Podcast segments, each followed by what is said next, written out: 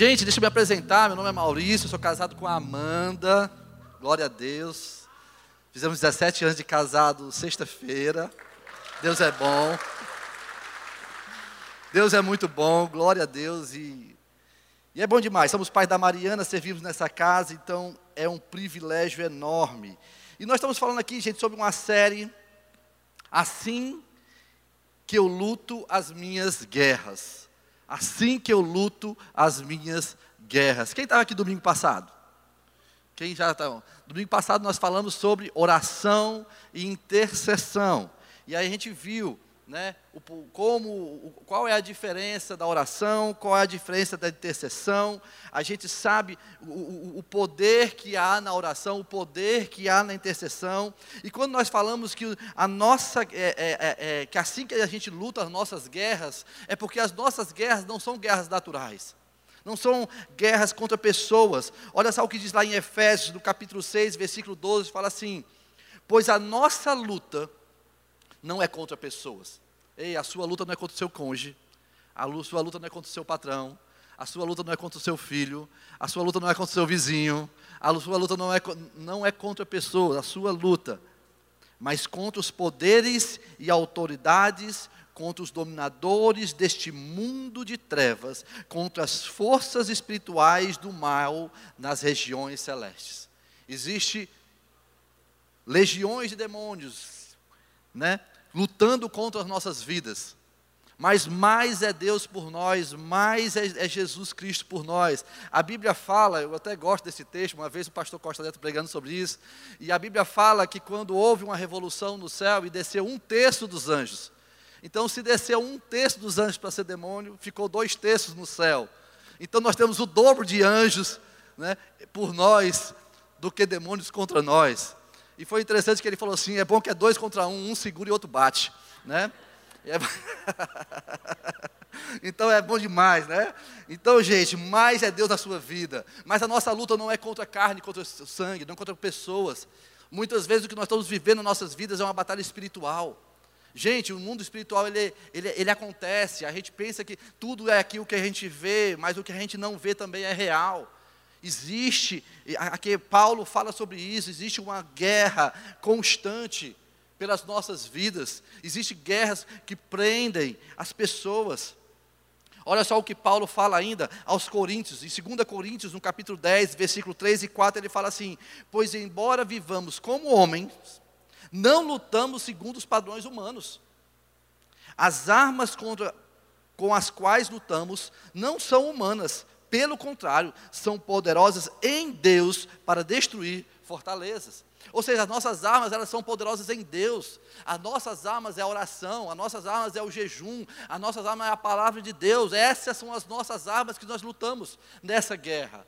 Às vezes, a, a, nós tentamos lutar e lutamos tanto no material, no físico, no humano, que às vezes nos cansamos, mas enquanto nós devemos lutar com as armas certas, e o mais legal de tudo é que nós vamos ver que no decorrer é que Deus que luta por nós. É que Jesus que batalha as nossas guerras. É que Jesus já venceu as nossas guerras. O que nós precisamos é tomar posse disso. Batalhas espirituais irão exigir armas, exigir de nós armas espirituais. Por isso, assim, que eu luto minhas guerras é através da oração e da intercessão. Na parte 1, a gente viu domingo passado, justamente falando sobre isso, sobre oração, sobre o poder da oração, sobre o poder da intercessão. Nós vimos a diferença entre oração e intercessão. Oração é quando eu me dobro diante de Deus e oro pela minha, por mim, pelas minhas causas, pelo meu dia, e eu oro pelo meu trabalho, e eu oro para ficar curado, e eu oro para. Mas intercessão é quando eu como a briga de alguém. Intercessão é quando eu coloco uma pessoa, você colocou três nomes aí nesse papelzinho, e é o que você vai fazer, você vai orar por essas pessoas, você vai comprar a briga delas, você vai lutar no reino espiritual pela vida delas.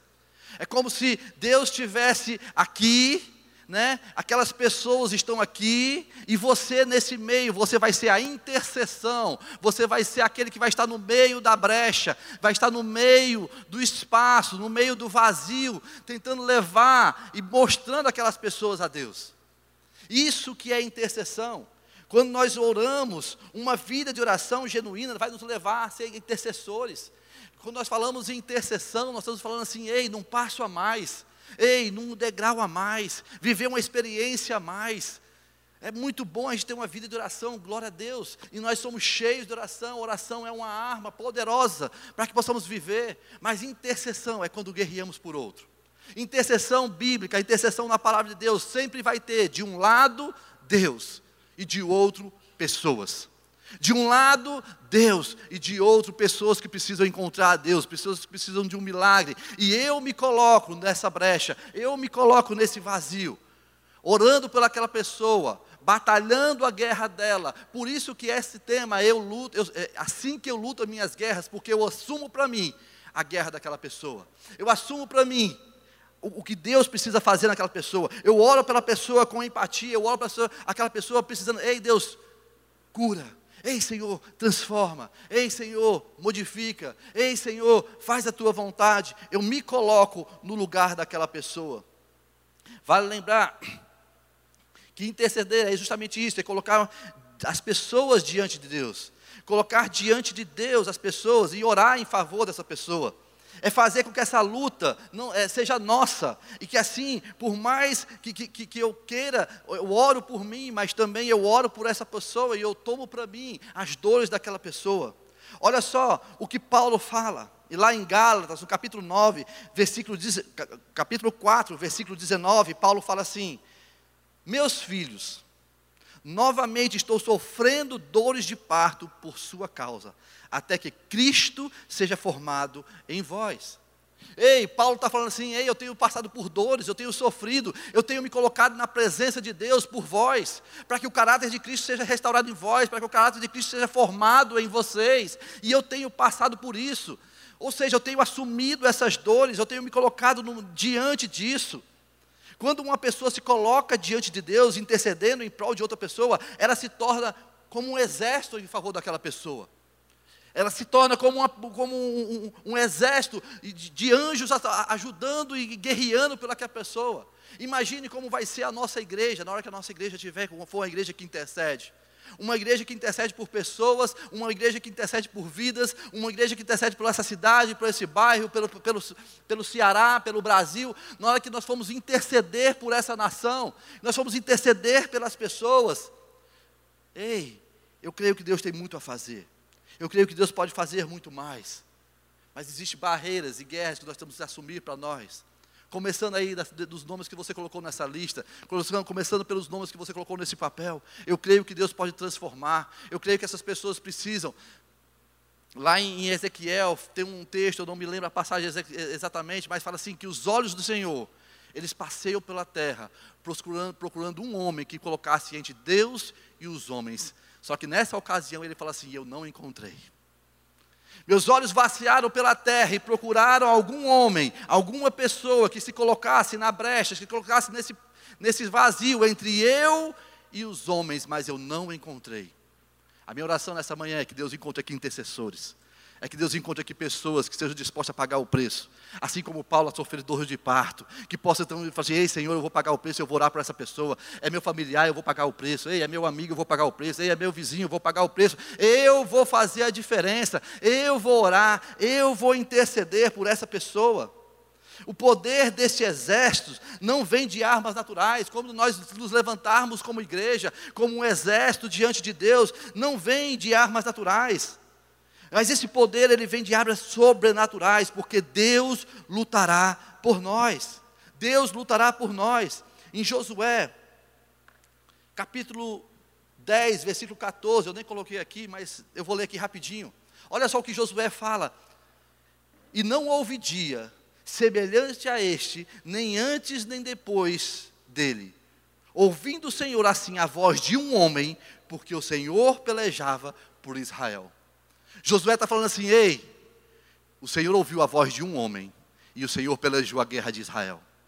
Quando um homem se prostrou diante de Deus, quando um homem se colocou na interseção entre Deus e o povo, Deus pelejou por aquele povo, Deus pelejou por eles, Deus guerreou por eles. Ei, talvez o que esteja faltando para aquela pessoa aceitar Jesus, para o teu familiar, para o teu parente estar aqui da igreja, é talvez você se colocar na brecha, é você interceder, é você orar, é você pagar o preço para que aquela pessoa seja tenha o caráter de Cristo como Paulo fez.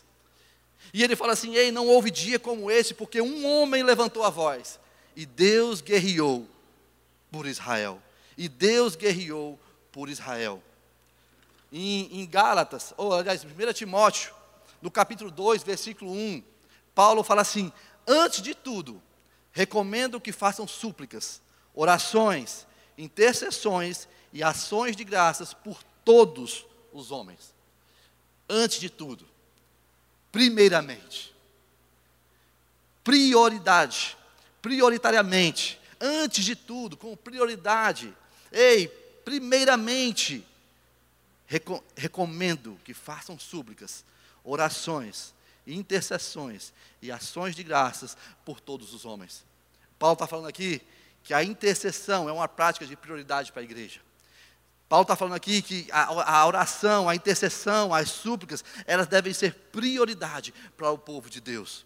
Orar pelas pessoas, orar pelos nossos familiares, interceder por eles deve ser prioridade nas nossas vidas. Jesus, ele é o sumo sacerdote que intercede por nós diante do Pai. Jesus foi aquele que se colocou entre nós e o homem, ou entre nós e Deus o que havia sido quebrado, o pecado que afastou o homem de Deus, Jesus reconciliou, e ele foi dado o ministério da reconciliação. A igreja, como corpo de Cristo aqui da terra, também compartilha desse mesmo ministério, de reconciliar o homem a Deus, de compartilha desse mesmo sacerdócio, de fazer Deus conhecido, de levar as pessoas até Deus. Foi isso que Jesus fez. Uma igreja a igreja como um todo deve ser uma grande intercessora pela sua cidade, uma grande intercessora pelo seu, pelo seu estado, pelo seu país, pela sua família. A igreja deve se colocar na brecha, a igreja deve fazer parte disso, deve ser essa intercessão entre Deus e o homem. A oração de intercessão é uma prova de amor. Quando nós oramos por uma pessoa, quando nós intercedemos por ela, quando nós pagamos o preço por ela, nós estamos dando uma prova de amor. Porque é interessante que quando um, uma prova de amor humana é servir essa pessoa. Quando eu sirvo aqui o Adriano, eu estou fazendo, Adriano, eu estou dizendo para ele que eu amo a vida dele. E o servir, a gente sabe disso, a nossa, a nossa casa, a gente fala muito sobre servir, é uma, é uma linguagem, é um, é, um, é um princípio da nossa casa, viver, amar e servir. A gente serve com amor, a gente serve com gratidão, e a gente sabe que servir é amar. E o servir, ele é esse amor expresso em ação. Mas o interceder é quando você não pode mais servir, só Deus pode intervir. O, o, interceder é quando, ei, eu não posso fazer nada, só Deus aqui pode, então eu vou pedir para Deus. Ei, até onde você pode, você vai servir. Até onde eu puder, eu vou ajudar o Eduardo. Aonde, até onde conseguir, eu vou fazer o que eu puder para o Eduardo, eu vou servir o Eduardo. Mas a partir do momento que eu não conseguir mais, o que eu vou fazer? Eu vou pedir a Deus. E eu vou começar a interceder pela vida do Eduardo, para que Deus faça aquilo que eu não posso fazer. Então, intercessão é uma prova de amor daquilo que você não pode fazer, mas que só Deus pode fazer pela vida de alguém. Essa é a prova de amor. É quando você no secreto entra, fecha sua porta e a pessoa não sabe, mas você paga o preço pela vida dela. É quando aquela pessoa não sabe, mas ela está passando por uma enfermidade, mas você vai lá e ora, e Deus responde a oração e cura e transforma. Ei, quando aquela pessoa está passando por um problema, mas você ora pela vida dela, e Deus dá uma sabedoria, e Deus ajuda aquela pessoa, e transforma aquela pessoa. Essa é uma prova de amor. Queremos ser essa igreja que, que demonstra esse amor para as pessoas orando e intercedendo por elas. Que demonstra esse amor servindo, sim. Nós vamos servir as pessoas, nós vamos ajudar as pessoas, mas nós vamos para um patamar mais elevado, nós vamos começar a amar essas pessoas intercedendo por elas, orando pela vida delas, pedindo a Deus pela vida delas. E se tratando de oração, quando nós pensamos em interceder, quando nós pensamos em oração, a gente vem com algumas dúvidas, e existem alguns mitos a respeito disso, algumas incertezas a respeito disso, e sobre isso que eu queria falar essa manhã, eu vou citar aqui dois pontos, eu vou ser breve, eu queria que você prestasse atenção, você anotasse aí, porque isso pode virar, virar uma chave na sua vida, porque são, são coisas, são desculpas, são mitos que nós carregamos conosco e achando que Deus não pode, que nós não podemos mais ser intercedores, intercessores, nós não podemos orar. E o primeiro mito que vem, que eu queria falar é que o mito é, é o mito, Deus não ouve a minha oração por conta dos meus pecados e do meu passado. Mas existe uma verdade sobre esse mito que diz que todo cristão tem acesso à presença de Deus por causa de Jesus Cristo. Ei, muitos acreditam no mito em que Deus não ouve a nossa oração porque estamos em pecado, ou porque nós, nosso passado erramos e o que nós fez, fizemos condena o nosso presente. Sim, eu quero dizer que o pecado ele afasta a gente de Deus, eu não estou tirando isso. O pecado ele nos afasta de Deus, é verdade isso. O homem, desde quando o homem pecou, houve separação entre Deus e o homem, porque Deus ele não coabita, ele não comunga, ele não faz parte do pecado. Deus é santo e da santidade dele não há como ter pecado.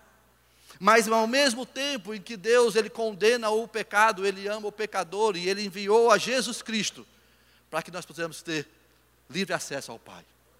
Realmente, se você estiver em pecado, vai existir uma barreira do pecado entre você e Deus, mas você está a uma confissão de voltar à presença de Pai. Você está a uma confissão, a um arrependimento de voltar para a presença do Pai. De você reconhecer o seu erro, e de você pedir perdão, e de você reconhecer e mudar a sua rota, e se converter dos seus maus caminhos, e fazer as coisas diferentes, e começar voltar à presença de Deus.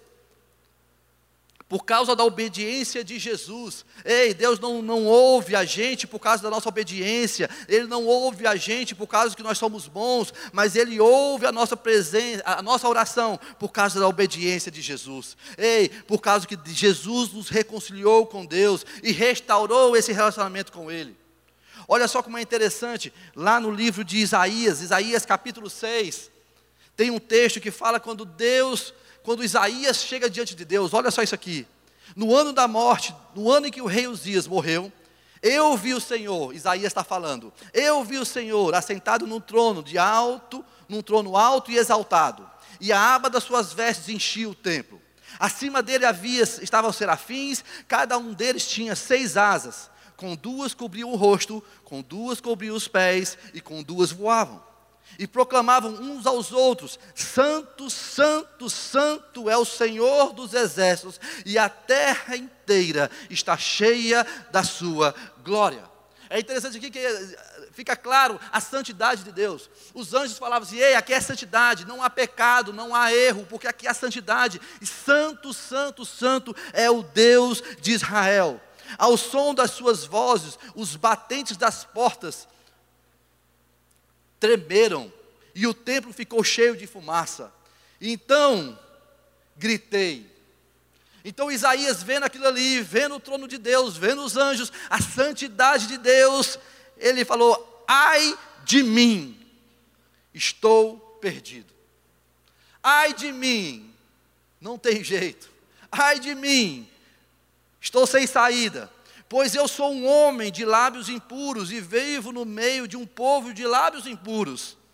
E os meus olhos viram o Rei dos Exércitos. Então um dos serafins voou a, até mim, trazendo uma brasa viva, que havia tirado do altar, com uma tenaz. Com ela tocou a minha boca e disse: Veja, isso tocou os teus lábios, por isso a sua culpa foi removida e o seu pecado será perdoado. Então ouvi uma voz do Senhor conclamando: A quem enviarei? Quem irá por nós? E eu respondi: Eis-me aqui, envia-me a mim. É interessante que Isaías, quando ele chega diante de Deus, ele vê a presença de Deus, ele fala assim: Poxa, me perdi. Se acabou, morri. Não tem mais jeito. Não, vou morrer aqui, porque aqui é a santidade de Deus. Mas no momento que ele é tocado pela brasa viva do altar, os seus pecados são perdoados. E a partir daí ele começa a ser um intercessor. E aí Deus pergunta: quem vai orar? Quem vai interceder pelo povo? Ei, quem eu vou enviar? Aí Isaías fala assim: Ei, eu estou aqui, Senhor, me envia. Ei, Senhor, eu estou aqui, me usa. Ei, talvez você chegue diante de Deus e como Isaías e falou assim: quem sou eu para para essas pessoas? Eu sou um pecador, eu cometo pecado aqui talvez igual a elas, talvez o pecado até maior do que elas. Quem sou eu para orar por elas? Ei, mas no momento que você se reconhece quem você é em Jesus e que você pede perdão, naquele momento os seus pecados são perdoados e Deus vai falar assim: ei, quem eu vou enviar? E você assim: ei, Senhor, eis-me aqui, me usa através da minha vida para fazer a diferença. Ei, meu irmão, você não precisa de um histórico de 10 anos de crente, eu tenho lido a Bíblia 5, 6 vezes. O que você precisa é de um coração sincero diante de Deus, para chegar na presença dEle, pedir perdão pelos seus pecados e poder ser usado por Ele. É isso que você precisa. Aleluia. Olha só o que Paulo fala em Romanos, capítulo 5, versículo 17. Se pela pregação de um só, de um só a morte reinou por meio dele, porque se pela transgressão de um só a morte reinou por meio dele, quando ele fala desse um só, ele está falando de Adão. Que ele falou assim: ei, quando Adão pegou, quando Adão, quando Adão é, é, é errou, foi destituído. Ele falou assim: ei, se a, se a transgressão entrou pela vida de Adão, muito mais aqueles que receberam a Deus a imensa provisão da graça e a dádiva da justiça reinarão em vida por meio de um único homem, Jesus Cristo. Ei, qual é o tamanho do seu pecado? Talvez o tamanho do seu pecado, nós medimos o tamanho do pecado, talvez pela consequência. Ah, aquele ali adulterou.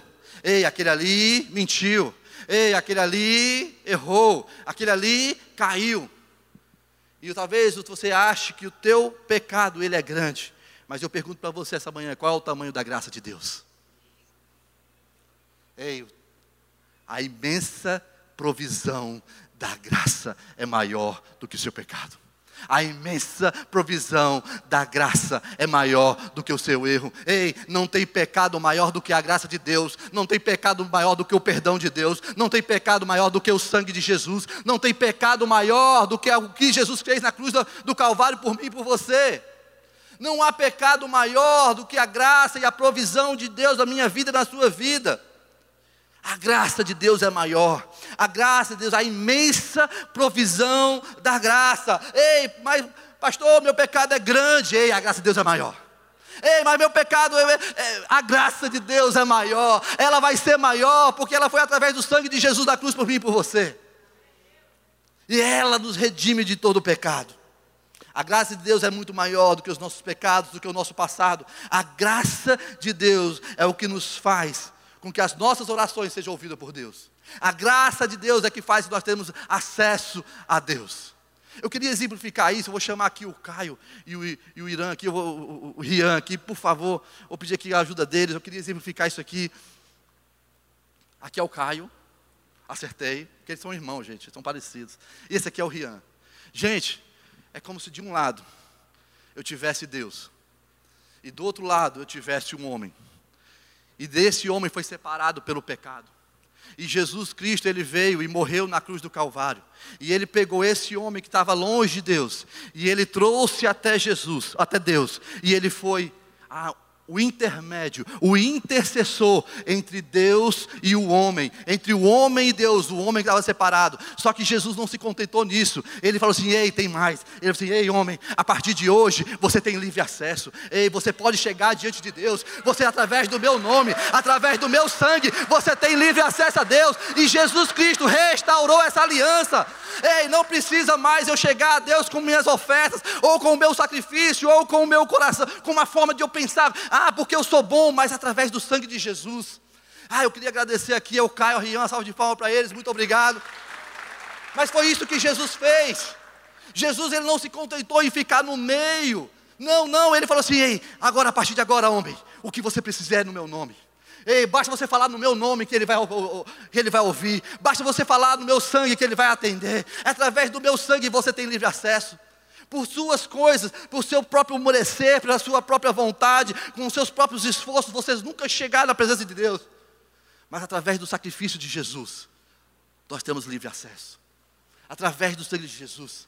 Talvez Isaías se viu nessa condição, um homem longe de Deus, e ele olhou assim: Fala-me Deus, o que eu vou fazer? Eu vou morrer, porque eu estou na presença de Deus, e o que eu vou fazer? Mas hoje eu e você, Jesus nos pega pela mão e nos leva até Deus, e fala assim: Ei, você tem acesso, ei, você pode chegar-se a Ele, você pode pedir a Ele, é no meu nome, é no meu sangue. Ah, glória a Deus por isso, glória a Deus por esse acesso que nós temos. Tudo isso, olha só o que, o que Coríntios fala, 2 Coríntios capítulo 5, ele fala isso. Tudo isso provém de Deus, que nos reconciliou consigo mesmo por meio de Cristo e nos deu o ministério da reconciliação. Ou seja, que Deus em Cristo estava reconciliando consigo o mundo, não lançando em conta os pecados do, dos homens, e os confiou a mensagem da reconciliação. Eu e você, nós temos essa mensagem da reconciliação. Eu e você temos essa, essa tarefa de interceder por pessoas. Eu e você temos essa tarefa de pegar pessoas, orar por pessoas, interceder por pessoas. Ei, nós temos livre acesso. Como nós temos livre acesso ao Pai, eu vou levar pessoas para ter esse mesmo acesso ao Pai através da minha vida e da sua vida, Deus pode transformar vidas. Nós temos esse ministério da reconciliação dado por Jesus Cristo. Quando Jesus ele foi ressuscitar Lázaro, é interessante que Jesus ele chegou ali e ele foi fazer uma oração para ressuscitar Lázaro.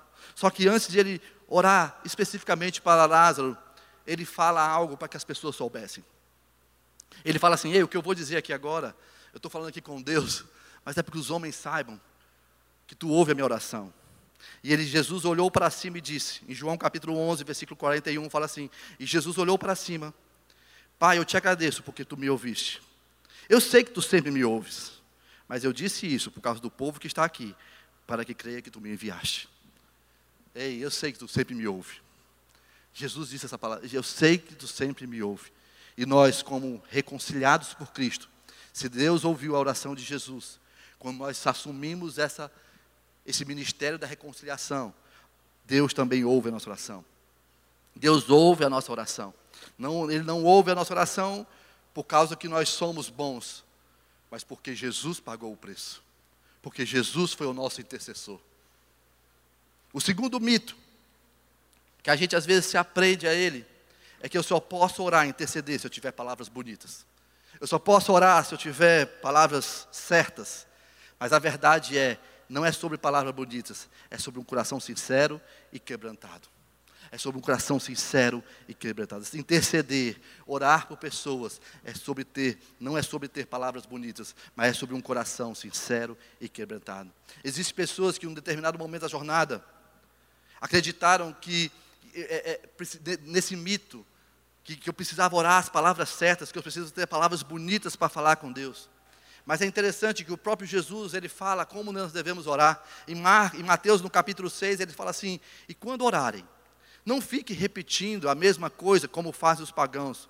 Eles, por muito falarem, acham que serão ouvidos. Eles pensam que por muito falarem, serão ouvidos.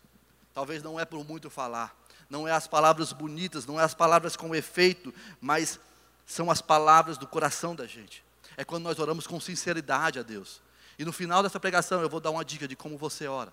Eu vou dar uma dica de como você orar com as palavras certas, como você orar mesmo sem saber, mas você entender esse tipo de oração.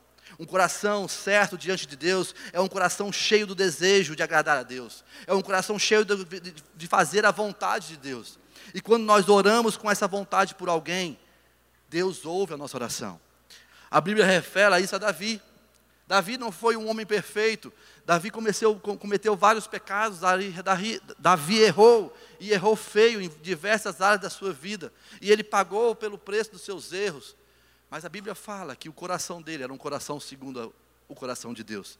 Ele era um coração segundo o coração de Deus. E quando eu falo que um coração é segundo o coração de Deus, é um coração alinhado com o coração de Deus. É um coração que pensa como o coração de Deus. É um coração que tem as vontades que o coração de Deus tem. É um coração que é alinhado com o coração de Deus. É um coração que está no mesmo sentido. É um coração que faz as mesmas coisas, que interpreta e que age da mesma forma que o coração de Deus. E este é o coração de Davi. Em Salmos, no capítulo 51, no versículo 17, Davi vai falar: Os sacrifícios para Deus são o espírito quebrantado, e um coração quebrantado e contrito não desprezarás, ó Deus. Deus não despreza um coração contrito. Deus não despreza um coração aquebrantado. Deus não despreza um coração alinhado ao coração, ao coração dele. No versículo 17 ele continua falando assim: Não rejeitarás um coração humilde e arrependido. Ei, Deus não rejeita aquele que chega de diante dele com sinceridade. Deus não rejeita aquele que chega com o coração aberto e diante dele, alinhado com o coração dele. É interessante que Jesus mesmo conta a história de um, de um homem que foi orar e, foi um, um, escriba, um doutor da lei, e um samaritano, aliás, um, um publicano, um homem que cobrava impostos, e de repente, aquele, aquele sacerdote, ele chegou ali no meio do templo e ele orou assim: Senhor, muito obrigado, porque eu não sou como esse publicano. Eu sou um homem que vivo na sua casa, eu sou um homem que lê a tua palavra, eu sou um homem que eu oro todos os dias, eu jejuo, eu dou meu dízimo, e eu sou o cara. E aquele homem contrito, lá no cantinho dele, ele fala assim: Senhor, ouve a minha oração e tem misericórdia de mim. E o próprio Jesus falou que a oração daquele homem que foi ouvida por Deus. Porque talvez não é porque você tenha palavras bonitas, ou você se ache muito crente, o super crente, né? o vice-querubim, que você vai ser ouvido por Jesus. Mas na verdade o que você precisa é ter o coração contrito. O que você precisa é ter o coração diante de Deus. Ei, um coração humilde, um coração que se arrepende. Ei, um coração que sabe que Deus é que age através de nós. E é isso que, e, e, e Paulo está falando sobre isso, e, e Jesus está falando sobre isso. Em Mateus, no capítulo 7, ele fala assim: peçam e lhes será dado, busquem e encontrarão, batam e a porta lhe será aberta, porque todo aquele que pede, recebe, o que busca, encontra, e aquele que bate, a porta será aberta. Gente, deixa eu dizer aqui, o maior erro da igreja dos últimos tempos que eu tenho visto, é que as pessoas acham que não precisam orar. Não, eu não preciso orar porque Deus sabe de todas as coisas. Não, eu não preciso orar porque Deus já sabe as minhas lutas. Não, eu não preciso orar porque Deus já sabe as minhas guerras. Ei, meu irmão, deixa eu dizer para você, Jesus orava. Jesus orava. Se tinha um homem que Deus sabia das guerras, e Deus sabia do que Jesus ia passar, de tudo que ele ia viver, de tudo que ele ia... era Deus, e, e, e Jesus mesmo assim gastava tempo, tempo em oração ao ponto de ele chegar aos discípulos ali no Getsemane e falar assim: Ei, vocês não podem orar comigo nem uma hora, vocês não podem estar comigo nem uma hora. E muitas vezes o que o diabo quer é nos cegar, achando que nós não precisamos orar. Ei, eu não preciso orar, Deus sabe. Ei, eu vou, eu vou, eu vou aqui falando com Deus. Deus abençoe meu dia.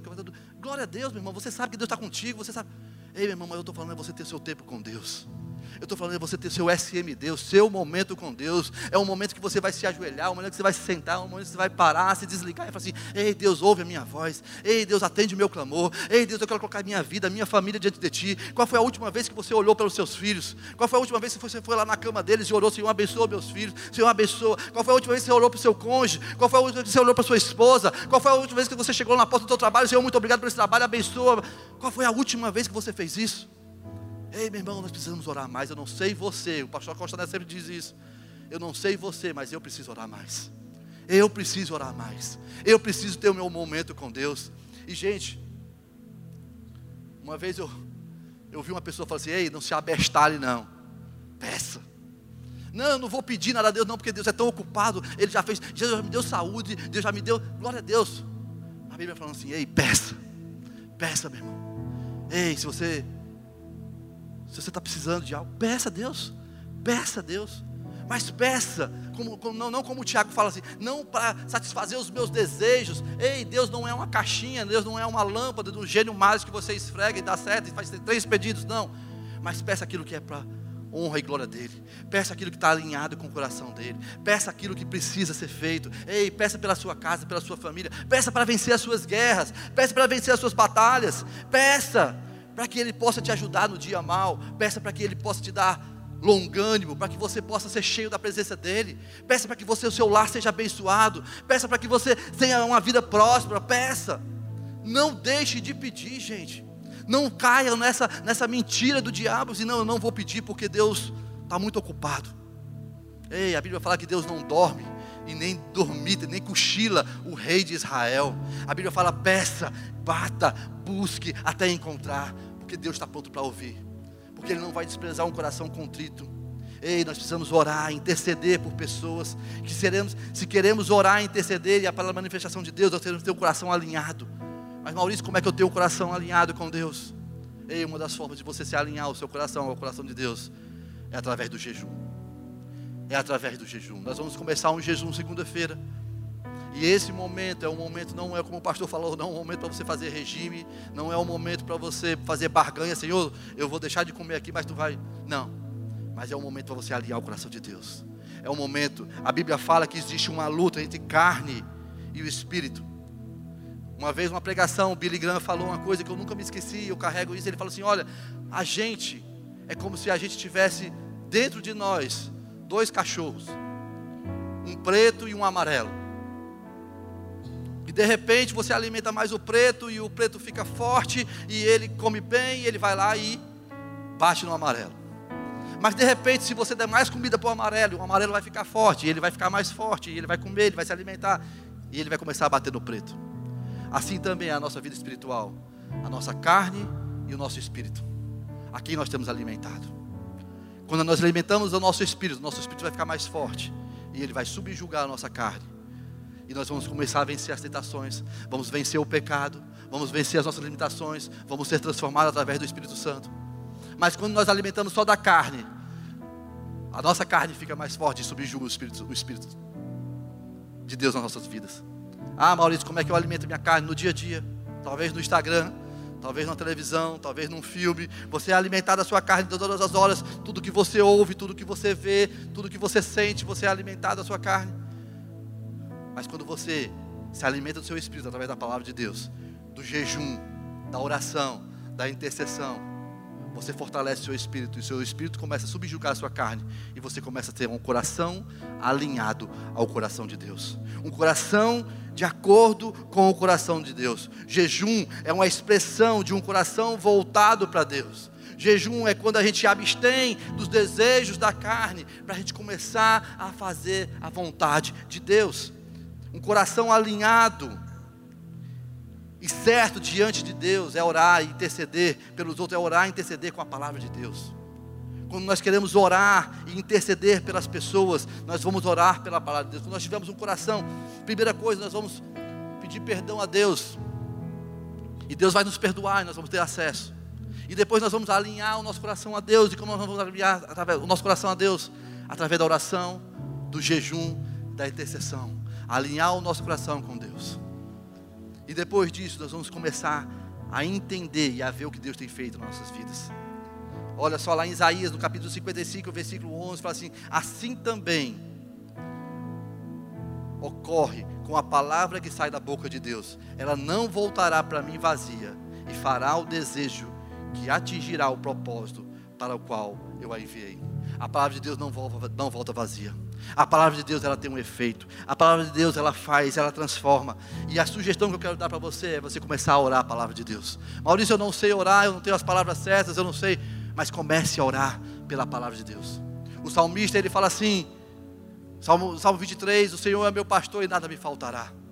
Ele me faz repousar em verdes pastos você começa, começa a dizer: Ei, Senhor, eu sei que Tu é meu pastor, eu sei que Tu é o pastor da minha vida, eu sei que nada vai me faltar, porque Tu tem cuidado de mim, eu sei que a bondade e a Tua fidelidade me seguirão todos os dias. É quando você começa a orar pela tua vida, através da palavra de Deus. Ei, se você está passando por doença, lá em Isaías 53, ele vai dizer: certamente Ele tomou sobre si as minhas enfermidades. Você vai orar trazendo a palavra para a sua vida. Você vai orar colocando você na palavra de Deus, dizendo: Ei, certamente Jesus tomou sobre si as minhas enfermidades, as enfermidades do Maurício, e levou sobre si nossas doenças, as minhas doenças, contudo, consideraram castigo por Deus, atingido e aflito, mas ele foi transpassado por minha causa, pela sua, pelas minhas transgressões, ele foi esmagado por causa das minhas iniquidades, e o castigo que me traz a paz estava sobre ele. Você vai começar a orar pelo que a palavra de Deus diz. Ei, se é sobre vício, a palavra de Deus fala, foi para a liberdade que Cristo te libertou. E você vai começar a orar, Senhor, eu sei que tu me libertou para a liberdade, eu sei que tu tem liberdade para a minha vida. Portanto, permaneçam firmes e não se deixe submeter novamente no jugo de escravidão. Se é questão emocional, em 2 Coríntios ele fala: destruímos os argumentos com toda a pretensão que se levanta contra o conhecimento de Deus e nos levamos cativo todo pensamento para torná-lo obediente a Cristo. Ei, se é a culpa ou se é a vergonha que te impede, você vai orar a palavra de Deus e vai dizer: Sou eu mesmo, aquele que apaga as tuas transgressões, por amor de mim, e não se lembrará dos meus pecados, como lá em Isaías no capítulo 4. Você vai começar a abrir a palavra, vai começar a declarar a palavra. Ei, eu sou transformado. Ei, eu sou amado. Ei, eu sou perdoado. Ei, Deus morreu por mim. Eu sou curado. Ei, o castigo que leva a paz estava sobre Jesus e sobre, sobre os pisos, as pisaduras de Jesus. Eu sou sarado. Ei, você precisa entender que a palavra de Deus ela é viva e eficaz. E quando a palavra de Deus é lançada, ela não volta vazia, mas ela faz o seu efeito que ela foi predestinada. Ei, Jesus, ele tem algo para você. Jesus, ele tem algo maior para você. Ele quer estar que você esteja na presença dEle. Não há nada que te impeça de você estar na presença dEle. O que você precisa é começar a ter tempo, a buscar a Deus. Ei, eu vou separar aqui 15 minutos do meu dia. Eu vou separar aqui 30 minutos do meu dia. E eu vou começar a orar ao Senhor. Eu vou começar a interceder por essas pessoas. Eu vou começar a interceder pela minha família, pelos meus filhos, pelo meu casamento. Eu vou começar a fazer a diferença. Ah, meu irmão, decida hoje ter um relacionamento com Deus. Decida hoje você começar a ter esse relacionamento com Deus, a interceder pelas pessoas ao seu redor, a ter esse momento com Deus, a ter esse relacionamento com Deus. Porque Jesus ele foi o nosso intercessor. Jesus ele pagou o preço pelas nossas vidas. Jesus ele pagou o preço pelas vidas que estão aí nesse papelzinho que você anotou. Mas ele quer que eu e você sejamos instrumentos para orar por essas pessoas porque a intercessão, a oração do justo, ela pode muito aos seus efeitos. Jesus mesmo intercedeu pelo povo, Jesus mesmo intercedeu pelos discípulos, e cabe a mim e a você esse ministério da reconciliação. Amém? Você pode ficar de pé.